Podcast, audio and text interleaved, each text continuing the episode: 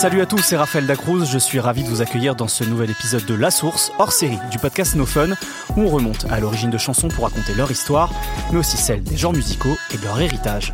En septembre 2002, Nas, imminent rappeur new-yorkais, sortait un des titres les plus bruts de sa carrière. Premier single de son album Godson, Made You Look était un manifeste à la fois percutant et subtil sur ce qu'il considérait être l'essence du rap new-yorkais. Le MC du Queens y rappait sur un sample ralenti d'un grand classique de funk instrumental bien connu des amateurs de breakdance, Apache, du mystérieux groupe Incredible Bongo Band. Des percussions afro-latines dansent avec un orgue et un ensemble de cuivre explosif sur ce morceau de 1973 qui reprend une mélodie de Far West écrite 13 ans plus tôt de l'autre côté de l'Atlantique. Carapache, c'est d'abord un air de guitare mythique rappelant les grands espaces ouest-américains, joué par un groupe de jeunes anglais, les Shadows, en pleine émergence du rock chez nos voisins britanniques. Pour remonter à la source de Look, des ambiances sentant la poudre des bas-fonds de New York jusqu'à l'atmosphère idéalisée à l'anglaise des westerns, j'ai avec moi un équipage de fins connaisseurs aujourd'hui. Olivier Lam, journaliste culture et musique pour Libération. Bonjour Olivier. Salut. Belkacem Meziam, euh, saxophoniste, conférencier, animateur sur la radio du New Morning. Salut. Bonjour Raphaël. Et enfin Driver, rappeur et animateur de l'émission radio Roule avec Driver sur OKLM Radio. Salut tout le monde. Bonjour à tous. Avant d'échanger, retour en 1960 à Londres pour une échappée belle dans les vastes contrées américaines.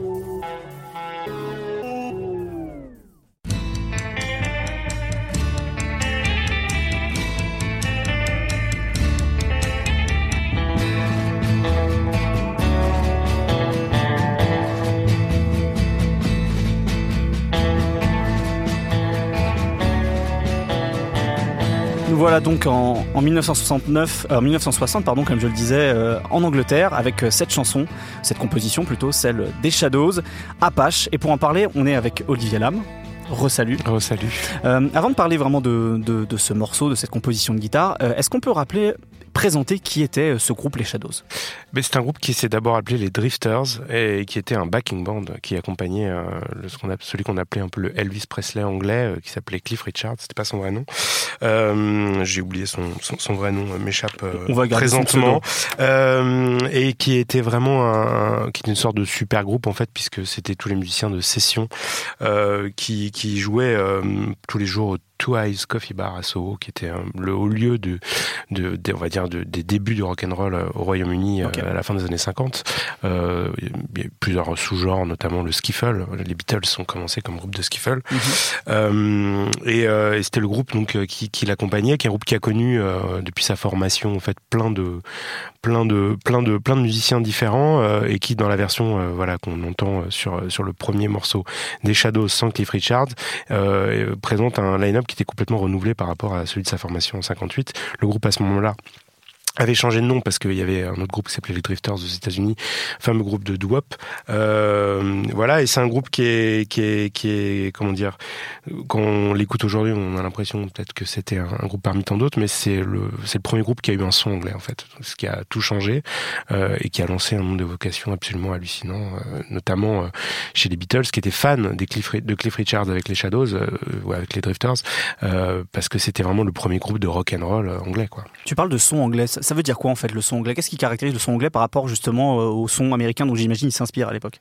Euh, Alors c'est difficile à définir. Moi je dirais une sorte d'amour de la ligne claire, même si c'est quelque chose qui n'était pas du tout réfléchi comme ça à l'époque.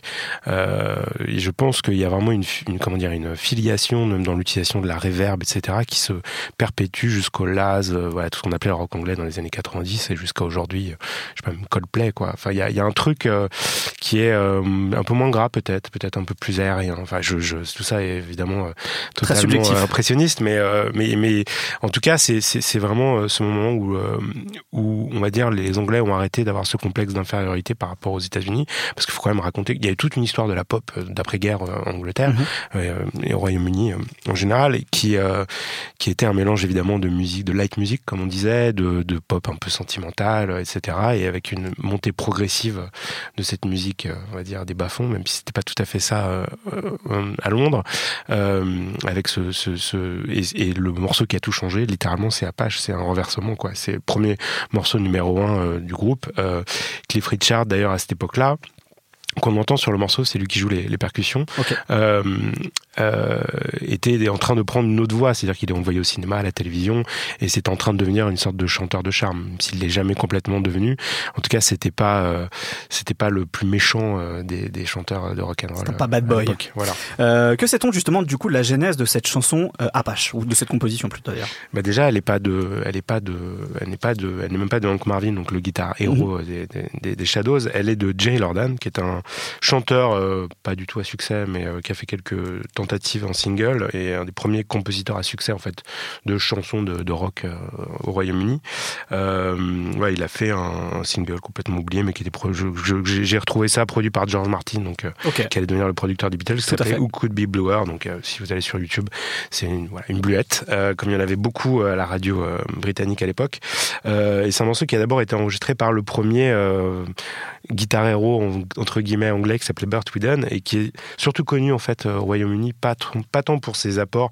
Il a accompagné plein de c'est un musicien de session qui a accompagné des big bands qui a accompagné des, des musiciens de passage euh, notamment américains quand il venait jouer en Angleterre euh, mais qui a écrit la première euh, vraie, euh, on va dire, méthode de guitare moderne qui a été utilisée par tous les, guitar héros anglais. Euh, J'ai une petite liste, la Paul McCartney, bon, qui n'était pas un guitar héros, mais enfin, qui a appris à, jouer de la guitare avec cette, euh, avec cette méthode. Jimmy Page, Eric Clapton, Tony Iommi de, des Black Sabbath, ou même Brian McQueen.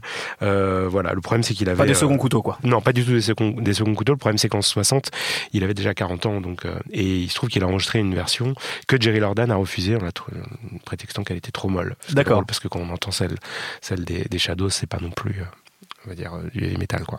Et c'est quoi un peu l'inspiration de Lordan justement euh, lui qui, est un, anglais d'aller chercher quelque chose comme ça qui inspire plutôt le, Far West américain quoi? Bah, comme tous les Européens de l'époque, peut-être un peu moins les Britanniques d'ailleurs que les Français ou d'autres, et ben on rêvait l'Amérique et les Britanniques ont une manière très particulière et très j'ai envie de dire érudite de rêver l'Amérique. Là en l'occurrence c'est un film, c'est Bronco Apache premier western de Robert Aldrich euh, avec euh, Burt Lancaster qui joue un indien. C'est un film, voilà, c'est un des premiers films. Euh, si vous allez dans la liste des, des, films de whitewashing, c'est un des tout premiers puisque c'est c'est la deuxième fois d'ailleurs qu'il joue un indien. Un, voilà, un film qui raconte le destin d'un indien qui, qui se bat et qui finit par qui finit par. Je trouve c'était l'adaptation d'un roman, mais qui finit par par trouver tout ce qu'il veut, c'est son petit lopin de terre. Voilà. Ok. Donc c'est vraiment une, une, vision complètement romancée en fait, j'imagine, de, de, de, de, ce qu'est de ce qu'est le, Ouest américain, la conquête de l'Ouest. Tout à fait, avec une euh, voilà, avec cette euh, cette euh, ce fantasme voilà qu'on entend avec cette espèce de tambour africain, qu'on africain indien, que pseudo amérindien qu'on retrouve dans toutes les versions en fait jusque jusque jusqu'à la fin des années 60, quasiment toutes les reprises d'Apache, on entend cette espèce de ouais, de percussion jouée à la main qui est censé voilà, qui est le cliché absolu. Il manque presque le les les wou fait avec la bouche quoi. Qu'est-ce qui caractérise musicalement au-delà justement de ce tambour euh, qui, est, qui, est, omniprésent, euh, cette, cette composition Apache? Bah, le son guitare déjà. Euh, donc encore une fois, c'est Brian Rankin, donc on connaît sous le nom de Hank Marvin, qui mhm. s'appelait comme ça parce qu'il était fan de Hank Williams et de son guitariste, qui, qui, qui, qui, a trouvé ce son très réverbéré. Tout était réverbéré de toute façon à l'époque. C'était une, une manière de réverbérer et aussi délié. Euh, C'était une manière de, de, donner une épaisseur au son. Euh, je, je, je, je, pense que c'est euh, une manière de rêver. Euh, c'est une forme d'exotisme, exactement comme dans les années 50, il y avait énormément de disques d'exotica, euh, beaucoup aux États-Unis. Martin Denny, Les Baxter, qui rêvaient autant à l'extrême-orient que, que, que, que, à la Polynésie, etc. là, c'est une manière de de, ouais, de, de, de, peindre une sorte de, de, Grand Ouest avec pas grand-chose. Euh, et euh, qu'est-ce qui le caractérise euh, Ce son de guitare cristallin qui a, qui l'origine d'énormément de choses, y compris, enfin c'est pas tout à fait à l'origine, mais enfin c'est une réponse et, et, une sorte de préfiguration de la surf music californienne. D'accord, donc ça a vraiment eu ensuite une influence jusqu'aux États-Unis, ce morceau. Mais c'est-à-dire que c'est un morceau difficile de parler d'influence, puisque c'est un morceau qui a été tellement énorme à l'époque au Royaume-Uni et qui ensuite a été immédiatement repris euh, aux États-Unis par, euh, par un guitariste qui s'appelait Jorgen Nigman, mhm. dans une version encore plus peau rouge, quoi, et plus rêveuse. Moi, je trouve presque plus belle, plus lente, plus euh, plus kitsch aussi. Euh, que c'est difficile de parler de d'influence. C'est c'est c'est un peu comme Rock Around the Clock de Bill Haley. En fait, c'est un morceau qui a tout changé en fait pour euh, la pop en Angleterre, littéralement. C'est vraiment la prise de conscience que voilà, ce qui est pas un paradoxe puisque c'est un morceau qui révèle l'Amérique, mais c'est tout le paradoxe du, rock anglais. C'est vraiment ce moment de où on peut on peut inventer un, son et une manière proprement britannique de de faire du rock. Quoi. Ça a été très important donc pour le rock anglais. Est-ce que ça a été important pour le groupe? Est-ce qu'ils ont eu euh, d'autres succès après celui-ci ou c'est un peu un, des one hit wonder comme on dit euh? Euh, Non, ils ont ils ont eu toute une toute une série de hits mais qui ressemblaient un peu tous à celui-là. Donc plusieurs plusieurs autres composés par Jerry Lordan également. c'est un peu une variation. C'est à l'époque où vraiment les les groupes quand ils avaient un succès ils, ils déclinaient plusieurs fois et le groupe a eu un progressivement décliné parce qu'évidemment il est passé de mode jusqu'à la fin des années 60 et à ce moment-là il a il s'est séparé. Chacun a pris un peu sa, son, suivi son bonhomme de chemin. Le seul qui a un peu tiré son épingle du jeu c'est Cliff Richard euh, et, et, pas Richard d'ailleurs Richard attention, il n'y a pas et de non pas, et non pas Keith Richards, et non pas Cliff, non, non. Qui, qui tue l'autre personne là. Tout à fait, rien à voir. Euh, même s'ils ont dû se croiser plus, plusieurs fois. Euh, et, euh, le groupe ensuite s'est évidemment reformé. Et, et, il a longtemps, longtemps refait des tournées en mode de, tête de bois et je sais qu'on appelle ces tournées variété française. Voilà. Ok. Bon, ils ont tous fait leur bonhomme de chemin et ça tombe bien, plutôt bien parce que cette chanson aussi. Et en 1973, elle a été reprise en version un peu plus funky. On va écouter ça tout de suite avec la version de Incredible Bongo Band.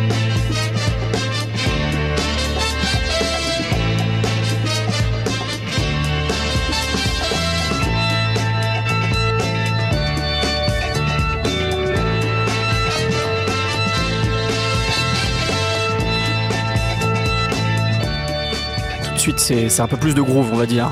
Euh, pour parler de cette version avec nous, Belkacem Méziane, rebonjour. Rebonjour. Avant de parler donc euh, de la reprise et un petit peu de, ce qu'en a fait euh, ce groupe, le Incredible Bongo Band, est-ce qu'on peut présenter précisément qui était ce groupe en fait? Alors c'est pas un groupe, c'est une réunion. Alors je, je reviens juste sur euh, la, la, la, version et puis je fais je fais le lien dans, la, dans la, réponse, c'est que euh, ce groupe s'appelle les Shadows. Mhm. Shadows, ça veut dire les ombres. Euh, donc c'est euh, un groupe de musiciens comme comme disait Olivier. Donc c'est un groupe de musiciens plus ou moins de studio, donc des ombres, donc des, des, des musiciens qu'on voit pas finalement forcément. Et c'est ce qui se passera exactement pour The Incredible Bongo Band. Olivier, je me permets, oui, non, ils étaient dans l'ombre, mais c'était un groupe de scène. Hein, c'est important parce que notamment leur bassiste a inventé le, dire, la manière de jouer de la basse, euh, voilà, très, euh, comment dire, un peu crâneuse, typiquement britannique. C'est quasiment lui qui l'a. Donc c'était un groupe quand même un peu de de pop star, même si évidemment le paradoxe c'est qu'ils faisaient de la musique instrumentale quand ils n'étaient pas avec les euh, Richard. Bref. D'accord. Non, non, mais bien sûr, non, non, bien sûr, euh, précise puisque euh, je voulais rebondir par rapport à ça au fait qu'ils étaient musiciens de studio, donc comme les Incredible Bongo Band. Alors, à mon avis, le plus intéressant, c'est de revenir sur Michael Wiener d'abord. Parlons-en effectivement. Parce, parce, que là, ça peut expliquer qui et comment a été formé ce, ce groupe. Alors, qui est ce Michael Wiener? Alors, Wiener, on dit Wiener, vraiment Wiener. c'est un, c'est un type euh, assez exceptionnel. J'ai regardé euh, deux trois deux trois petites choses sur sa biographie, c'est assez drôle. Alors je pense que c'est quelqu'un qui euh, qui était un entrepreneur, je sais pas comment on peut dire autrement, mais quelqu'un qui avait à mon avis plein d'idées, euh, qui a travaillé dans, enfin qui a été un impresario, manager de Woody Allen, de, de Ramsey Lewis, de gens comme ça, euh, qui a ensuite travaillé avec euh, Robert Kennedy sur sa, euh, et puis même après avec Nixon sur sa, sur leur euh, leur campagne électorale présidentielle. Et donc ce monsieur, alors juste pour pour se marrer un peu, c'est c'est un type qui à mon avis avait tellement d'idées qu'il a eu un jour l'idée de sortir un best-of Marcel Marceau. Alors Marcel Marcel Marceau, c'est quand même un mime. Donc il a sorti un disque de mime. Donc c'est c'est euh, voilà, c'est pour donner la dimension du bonhomme en fait. Euh, c'est-à-dire que euh, je pense que ce type-là et puis après il a été dans la presse, il a été aussi dans dans l'édition de, de, livres. Donc c'est un, créatif quoi. C'est un créatif et je pense que c'est quelqu'un qui voilà qui avait un un, un flair pour un flair commercial incroyable. Donc ça c'est c'est pour pour pour la petite anecdote et ce monsieur-là a travaillé chez MGM au début des années 70 et il y a un film qui euh, euh, qui a été produit qui est qui est absolument culte aujourd'hui enfin depuis pas mal d'années qui s'appelle la chose à deux têtes The Thing, with, the two thing heads. with two heads. Quand il faut regarder le trailer c'est absolument génial. C'est un, un, une tête d'un homme blanc qui est greffé sur la tête d'un enfin sur le corps d'un homme noir. Donc et en fait il se, voilà il se retrouve avec deux têtes. Donc c'est absolument n'importe quoi. Je pense que bon de toute façon c'est c'est les films d'exploitation, comme on dit, euh, qu'on donnait ensuite la Black Exploitation et tout ça. Donc c'est vraiment un film euh, complètement bizarre, euh, totalement décalé. Et il manquait deux morceaux pour principalement pour une scène de, de, de, course-poursuite. Et lui a eu l'idée de reprendre un vieux morceau qui s'appelait Bongo Rock, euh, d'un percussionniste qui s'appelait Preston Epps, et euh, qui, datait de la fin des années 50. À cette époque-là, il y avait une mode des bongos. Euh, Stevie Wonder a sorti un morceau qui s'appelle Fingertips aussi, où il y a vraiment, euh, vraiment cet, cet instrument-là a eu à la fin des années 50, 60, au début 60, pas une popularité, je, je l'expliquerai jamais, enfin trouvera peut-être des explications un jour, je ne l'ai pas aujourd'hui. Et euh, donc il a repris ce bongo rock, il l'a, euh, il l'a intégré donc avec euh, avec des musiciens de Vancouver et un petit peu de Los Angeles aussi parce que pour lui, à Vancouver, il y avait des, des facilités. Euh, euh, c'est pour ça aussi que ça a été un énorme tube au Canada, beaucoup plus qu'ailleurs. Ça a été un énorme tube. C'est d'ailleurs pour ça qu'il est devenu assez connu. Et donc dans le film, voilà, il a rajouté euh, Bongo Rock et Bongolia. Et le succès du, des, du single, la face A, face B, a motivé en tout cas Michael Wiener pour sortir carrément un album. Donc là, il est plus allé à Los Angeles et ce Incredible Bongo Band, donc il joue dedans. Alors, il est on sait pas vraiment ce qu'il fait. On sait pas vraiment ce qu'il fait. Alors on dit qu'il aimait bien les bongos, qu'il joue. Alors euh, selon les biographies, on a des choses. Alors bon, on n'y était pas, donc on dira pas plus que ça. Mais par contre, euh, les musiciens qui sont derrière, ce sont des musiciens très connus. Alors euh, le batteur et le percussionniste, c'est les deux personnes les plus importantes du truc. C'est Jim Gordon, qui est un batteur qui a joué avec Traffic, qui a joué avec Derek and the Dominos, avec Derek and the Dominos, dont on a parlé dans l'émission consacrée à iShot de Sheriff, puisqu'on a parlé d'Eric Clapton, etc. Donc euh, voilà, ça, permet de faire un lien à une autre émission dont on, dont voilà, qu'on a fait il y a pas très longtemps et on parle de ce, de ce batteur justement Jim Gordon. D'accord. Donc ce Jim Gordon est, employé. Alors il est, euh, il a, il a une fin tragique, Jim Gordon, parce qu'il est devenu schizophrène, complètement malade. Il a malheureusement tué sa petite maman. Ah oui, effectivement. Donc c'est, euh, mais c'est un monsieur qui, qui a fait beaucoup de sessions et ils ont, euh, euh, enfin, Michael Wiener a contacté aussi un grand percussionniste de l'époque qui s'appelle King Harrison. Et euh, alors, juste pour repréciser, dans la première version, dans le bongo rock, c'était Bobby Hall, qui est une, super percussionniste aussi, qui a joué énormément avec avec Motown, avec plein de gens. Donc, Bill Withers aussi, je crois. Bill Withers, exactement. Et donc, c'est voilà, ce, ce, ce, petit tandem de, de est accompagné aussi par des musiciens qui sont assez exceptionnels et qui passaient leur temps dans les studios à Los Angeles. C'est Joe Sample, Wilton Felder. Euh, Joe Sample, c'est le pianiste mhm. des Crusaders. Qui nous a quittés il n'y a pas très longtemps, je crois. il y a 3, 4, 4 5 ans, quelque chose comme ça. Plus récent, euh, en tout cas, c'est un immense musicien. Euh, Wilton Felder, qui était le saxophoniste des Crusaders, mais qui est un immense bassiste. Pour l'anecdote, c'est le monsieur qui joue la basse sur I Want You Back, par exemple, des Jackson 5 ou Let's Get It On de, de Marvin Gaye. Donc, c'est les musiciens de studio. Dean Parks, un guitariste. Il y a Ed Green, qui est le batteur de Barry White. Donc, tous ces, tous ces musiciens-là, d'ailleurs, jouaient chez Barry White, jouaient chez Herbie Hancock, jouait euh, euh, chez Boanon et encore, euh, et encore plein d'autres gens. Donc c'est des musiciens de studio qui passaient leur temps. Donc ils rentrent en studio sans trop savoir où ils vont et puis ils n'ont pas été crédités vraiment. Et donc on a retrouvé tous ces noms-là par le biais d'un monsieur qui s'appelle Dan Forer qui a réalisé un documentaire qui s'appelle Sample This Tout à fait. et qui a voilà cherché un peu la vérité. Donc il a voilà il a remonter le fil un petit peu de l'histoire et il a retrouvé bah, les noms euh, de ces musiciens-là. Donc c'est quand même pas rien quoi. Quand on, regarde la discographie de, Joe Sample ou Wilton Felder, c'est incroyable. Donc euh, voilà, ils sont rentrés en studio sans trop savoir où ils allaient et ils ont repris donc cette, euh, ce, titre-là des Shadows pour un peu de la manière de Bongo Rock quand il en a eu besoin pour le film. Et de quelle manière du coup ils ont réarrangé cette, cette composition Apache? Alors euh, avec, euh, alors je pense que on peut faire un petit lien avec euh, des, des un breakbeat par exemple, enfin un beat comme celui du Funky Drummer. Mhm. Je pense que c'est un peu le Funky Drummer un peu formaté, on va dire. Donc de James Brown. De James Brown, pardon, excusez-moi.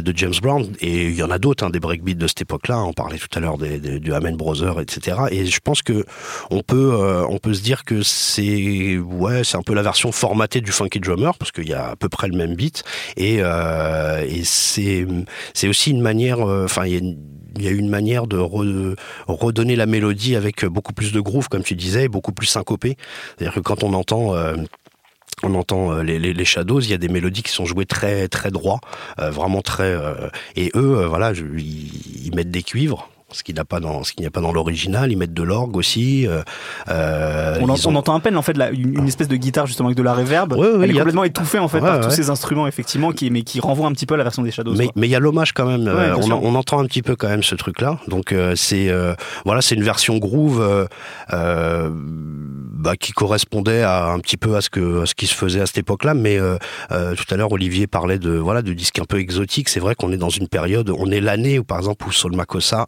explose à New York. On est, il y a des groupes comme de Manu, Manu Dibango, de hein. Manu Dibango, pardon, oui, Barabas, qui ont sorti aussi des morceaux comme Woman, qui ont cartonné, qui ont qui sont à l'origine aussi de, de l'explosion du disco. Voilà, donc c'est c'est voilà, il a, je pense qu'il a euh, voilà son flair euh, commercial a fait qu'il a euh, pris un petit peu par-ci par-là et puis il a réussi en une après-midi parce qu'avec des musiciens aussi exceptionnels que Joe Sample ou Wilton Felder, on, fait une prise et on y va quoi. Donc sans trop de moyens, il a réussi à créer bah voilà quelque chose qui a explosé, mais qui sur le moment n'avait pas du tout vocation. Alors Bongo Rock était un succès, Apache pas du tout. Ok. Voilà, Apache ça n'a pas été quelque chose. Ça a été un succès parce que tu vas me poser une question. Et eh ben voilà, justement, parce que Apache, on va en parler après avec un, morceau bien spécifique qui est celui de Nas, mais déjà en fait, dans, les, dans, les années 70, euh, il commence à faire son, chemin en fait, ce morceau, si j'ai bien compris.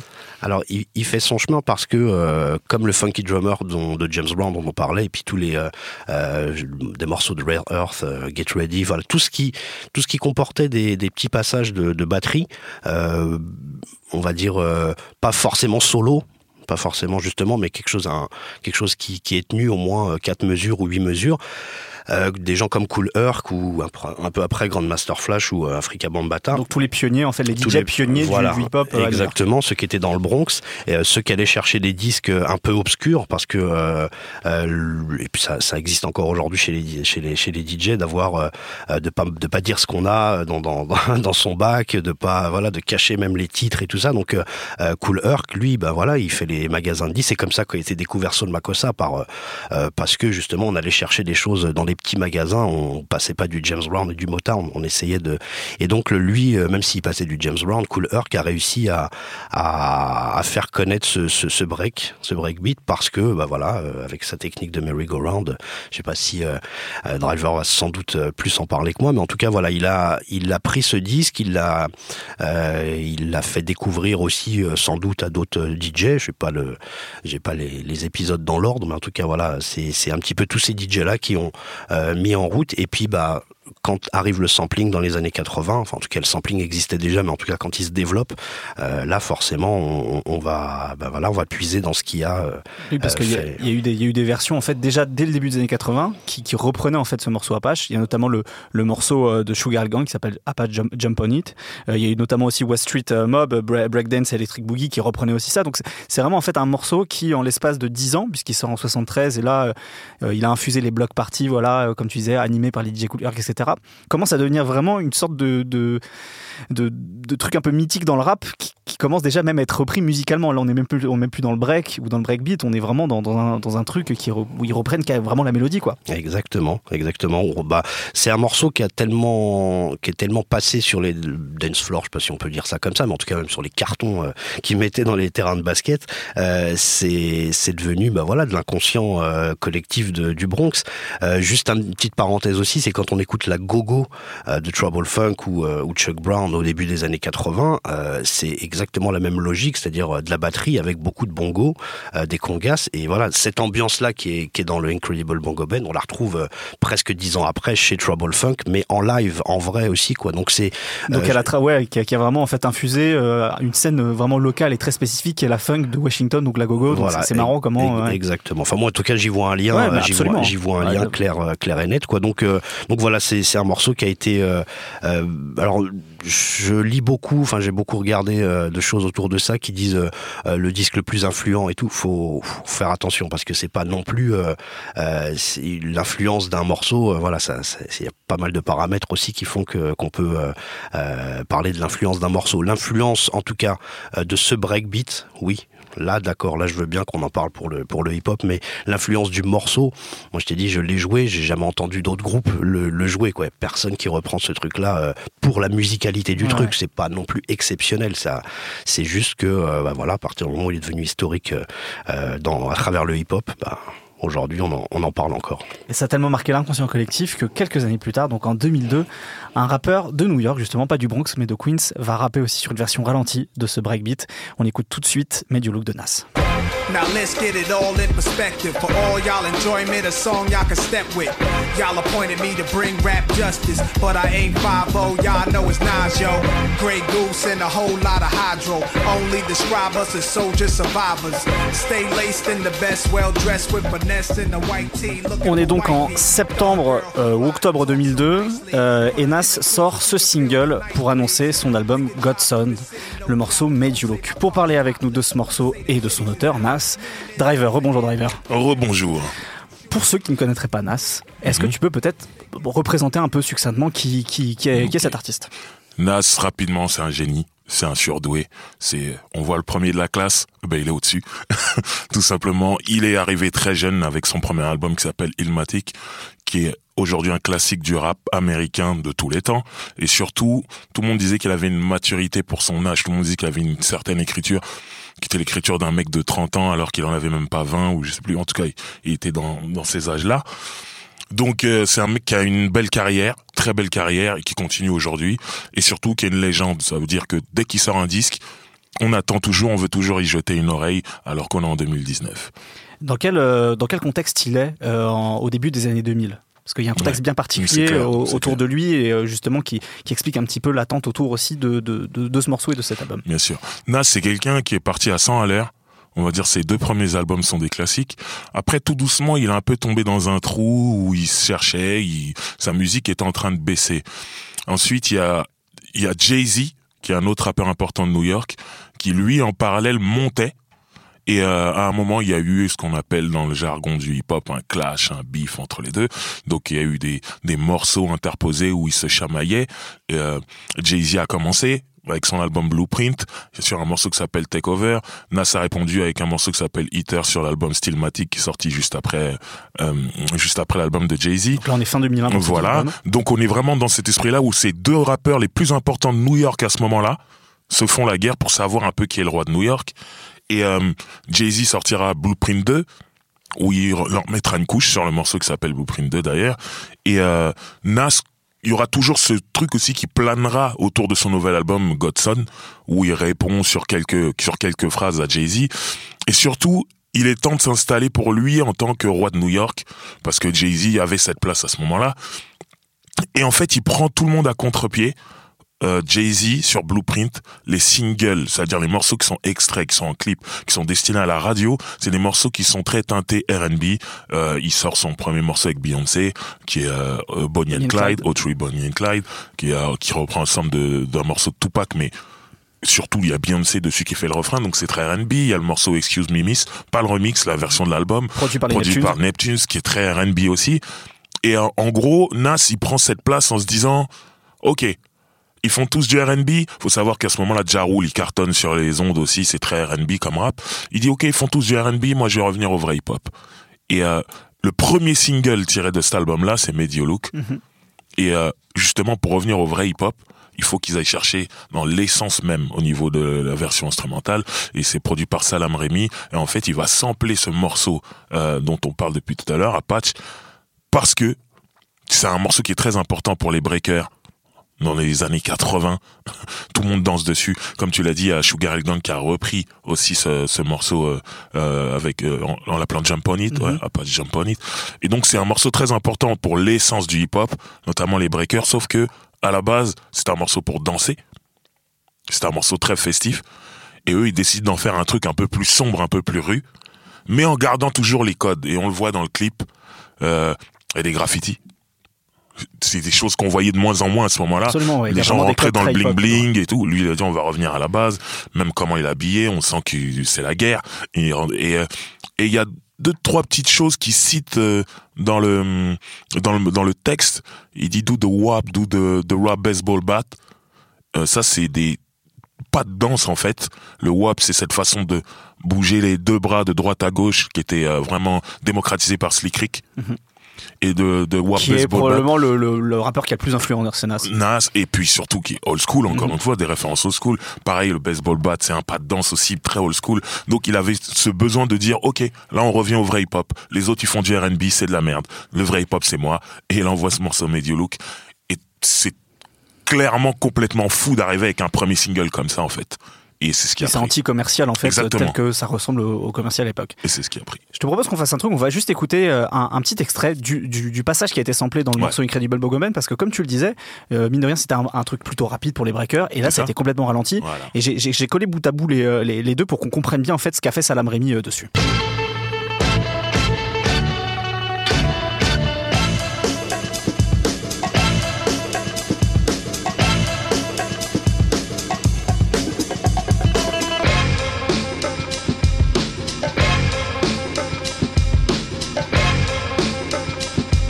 Voilà, c'est vraiment un, un, un micro-sample presque quasiment. Ces C'est deux, clair. ces deux mesures en fait du ouais. morceau qui sont complètement ralenties.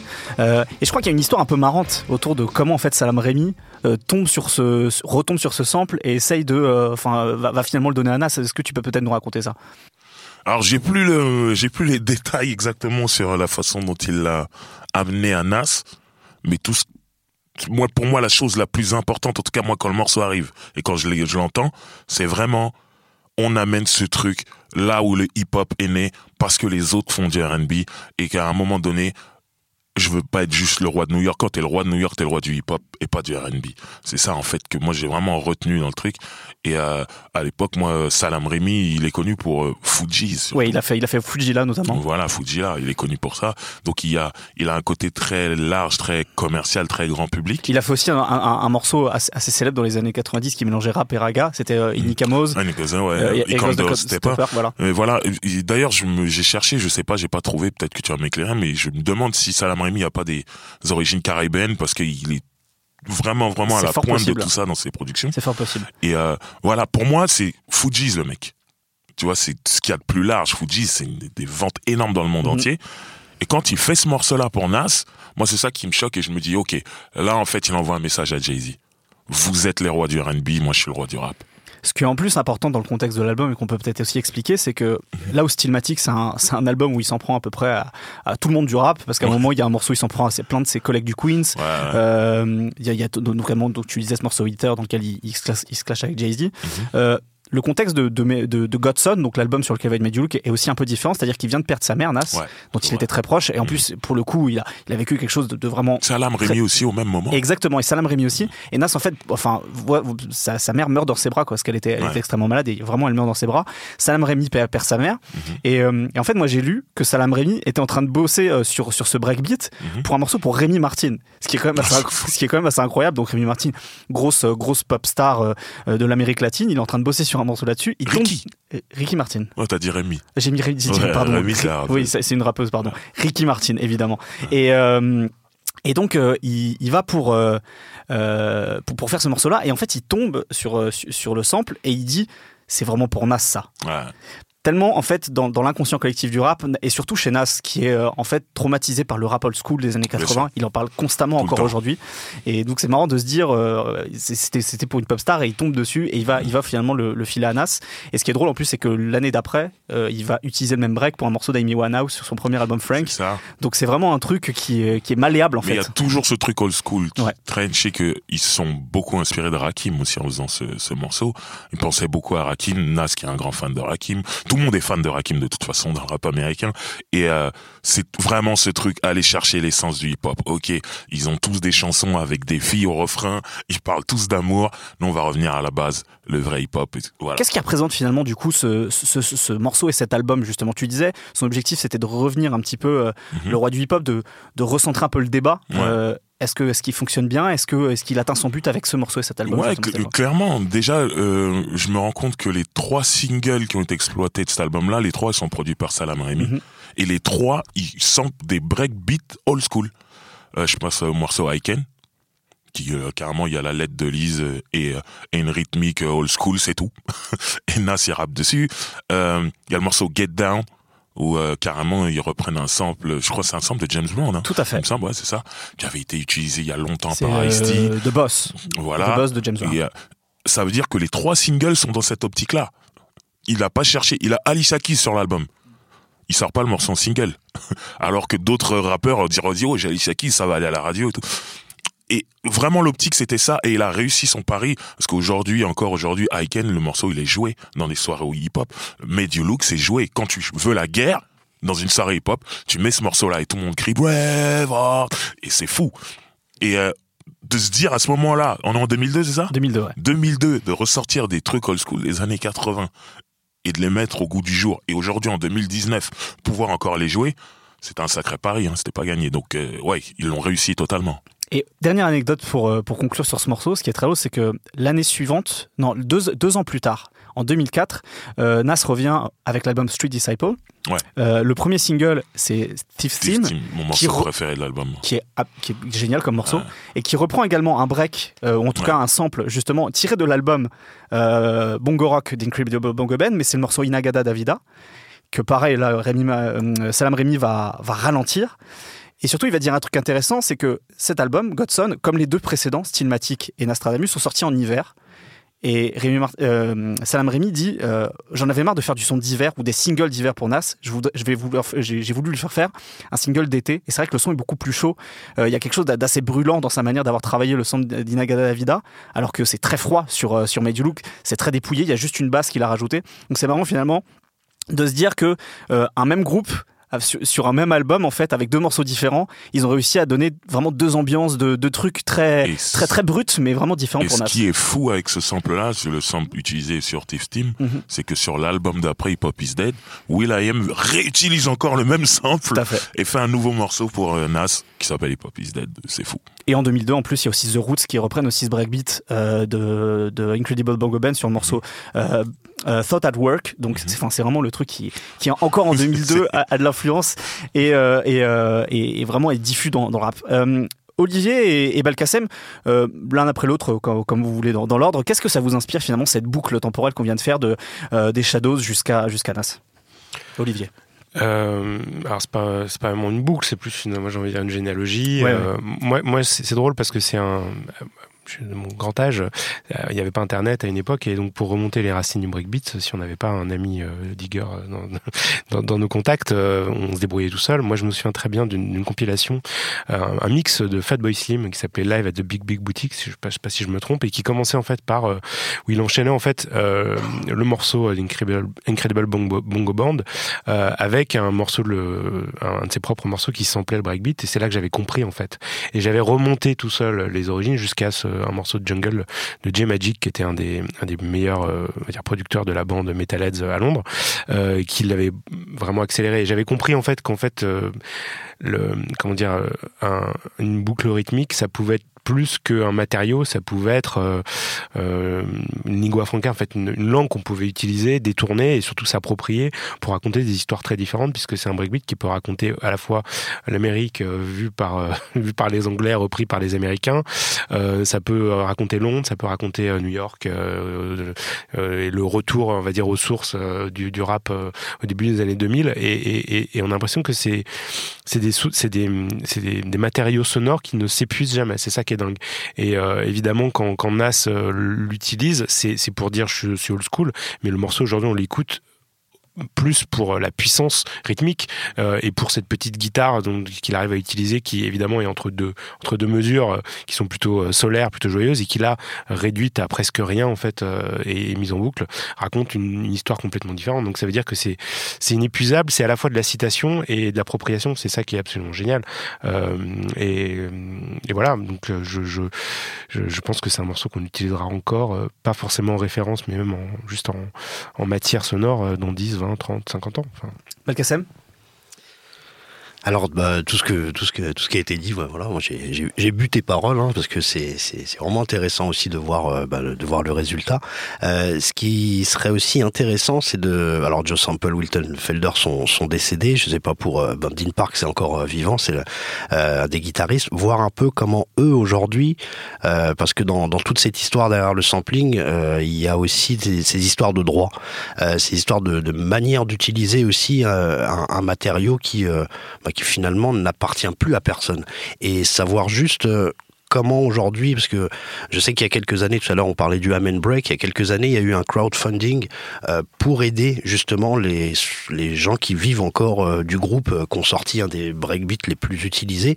Il y a des gars ben, voilà, qui vivent dans une chambre au fin fond de, de, New York, qui ont, pu une thune, il y en a qui sont morts. il y a un des mecs de Winston qui est mort dans la rue. Voilà, tu vois, je, tu confirmes ce que je te dis. Donc, voilà. Tu nous parlais tout à l'heure du Funky Drummer, c'était Clyde, Clyde Stubblefield. Stubblefield, qui lui aussi est pratique, enfin, jamais touché de droit d'auteur de toutes les reprises qu'il y a pu avoir dans le, dans le rap de ce break. C'est un petit peu ça, voilà. C'est voilà, c'était juste le, le, le, ah petit, le petit truc. On va pas, on va pas en, faire trois heures là-dessus, mais c'est vrai que c'est euh, par, par, rapport à Clyde Stubblefield, Prince, euh, dans les années 2000, quand il a appris que Clyde Stubblefield avait le, euh, le cancer, euh, lui qui avait utilisé euh, le Funky Drummer a à envoyer de l'argent à Clyde Stubblefield. Je suis pas sûr que tous les rappeurs et que tous les grands qui ont pas, pas seulement rappeurs, hein, il y, a, y a plein de gens qui l'ont utilisé ce truc-là. Je sais pas si tout le monde a payé ce qu'il fallait et je sais même pas si aujourd'hui Dean Parks ou euh, à l'époque Wilton Felder et tout ça ont touché l'argent de voilà.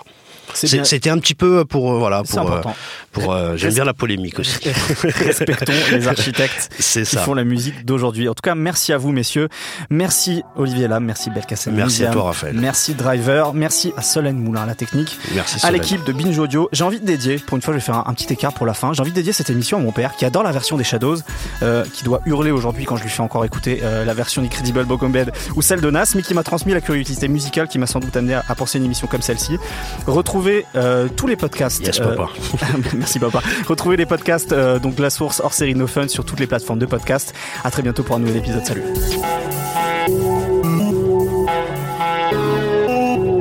Binge.